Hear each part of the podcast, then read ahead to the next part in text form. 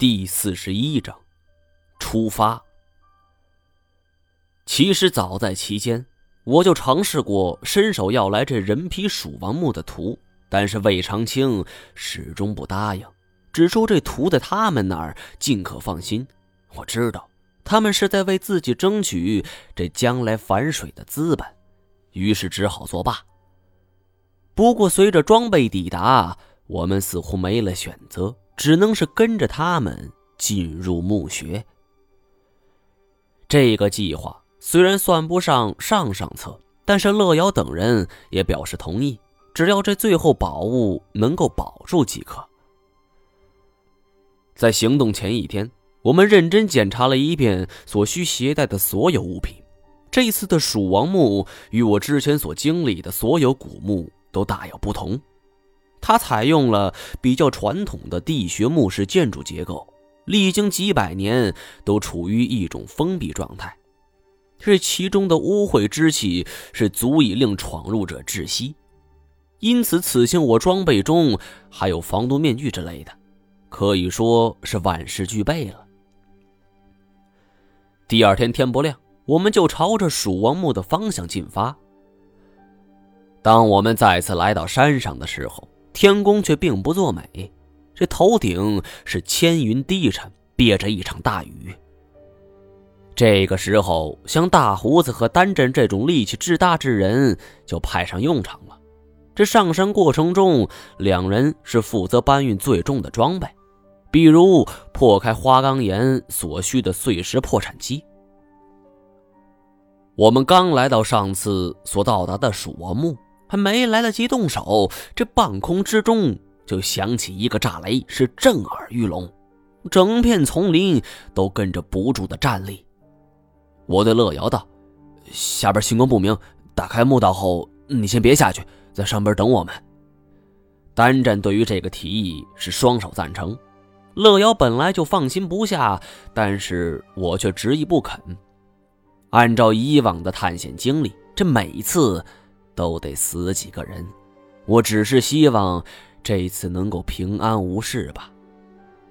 我对乐瑶说：“他下去之后也帮不上忙，不要添乱就已经很不错了。”乐瑶虽然很失望，却也不得不同意了。大胡子和单战是轮流挥舞铁锹，就重新挖开了地层的浮土。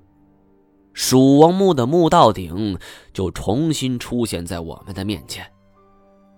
可是还没等我们凑近呢，这大雨已经是瓢泼而下，豆大的雨点汇聚成了小溪，流进坑道。转眼间，这坑道内已经蓄积起了一泓雨水，混杂着泥土，很快又变成了泥浆。我不得不在一旁帮忙，和魏长青是砍了几棵树。这围拢在坑道周围，还在这上边撑开了防水布，算是暂时能够挡住雨水。同时，我们也跳进坑道，用暂时的容器往外边舀水。这一场大雨丝毫没有要停的趋势，反而是越下越大。足足花了将近两个小时，我们才将雨水拍得七七八八了。这累得我们四个也是弯腰驼背的。这脚下的雨水只是堪堪没过鞋底，虽然还是十分浑浊，但是已经不会影响这碎石破开机的工作了。都闪开，我来！鲁长德是自告奋勇，端着碎石破产机就横切了下去。只听得这尖锐的刺耳声是不断响起，火光四溅。我们是趁机爬出坑道，另寻他处避雨，只留他一人。这种矿石破碎机体积小巧，效率高，而这单战呢，则负责在坑道上边帮忙搬运碎石。我见乐瑶还没走，很是诧异，就准备让他先回旅店待着。乐瑶对我道：“答应我，不能让单战出事儿。”听了一会儿，又说：“你也一样。放心，我保证。”他会活着回来，去吧。乐瑶这才一步三回头，不依不舍的走了。这时候，单战掰着一块大石头就走了过来，丢在一边，然后小声问我：“喂，咱们真要跟他们下去吗？”现在只有这一条路了。想了一下，我看着他：“你可是部族的勇士，不会是怕了吧？”哼，那咱们就比比看，看谁先拿回宝图。见他一副斗志十足的模样，我很高兴。像这种营生，兴奋没用，过于兴奋反而很容易出错。像单战这种战斗力十足的模样才是好样的。我爽快地拍了一下手，好，就这么说定了。话音刚落，就听到轰隆一声，接着就是咕噜咕噜、哗哗的流水声。鲁长德是举起手里的矿石破碎机。打打开了，呃，都都来看看，快点！我们赶紧围拢过去，只见坑道内一个拳头大小的洞口，雨水混杂着泥浆，是拼命的流了下去。待到坑内的水全部流尽之后，呈现在我们面前的，果然是一张脸。这张脸看上去有种说不出的诡异。看不出是男是女，双目微睁，两只眼睛向下垂去，似乎在看着自己脚下。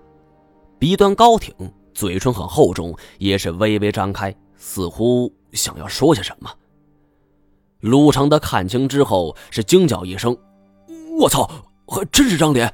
老老哥，你给我解释解释。”魏长青跳下坑道之后，伸手摸了几把。然后拍了拍手掌，打量手电，是仔细观瞧。没错这就是蜀王墓的标志。那那这蜀王为啥喜欢脸呢？不是喜欢脸，我之前没说吗？这蜀王很信任这一带的巫术。传说蜀地有一种巫术，可以使人返老还童。我总觉得这张脸说不定。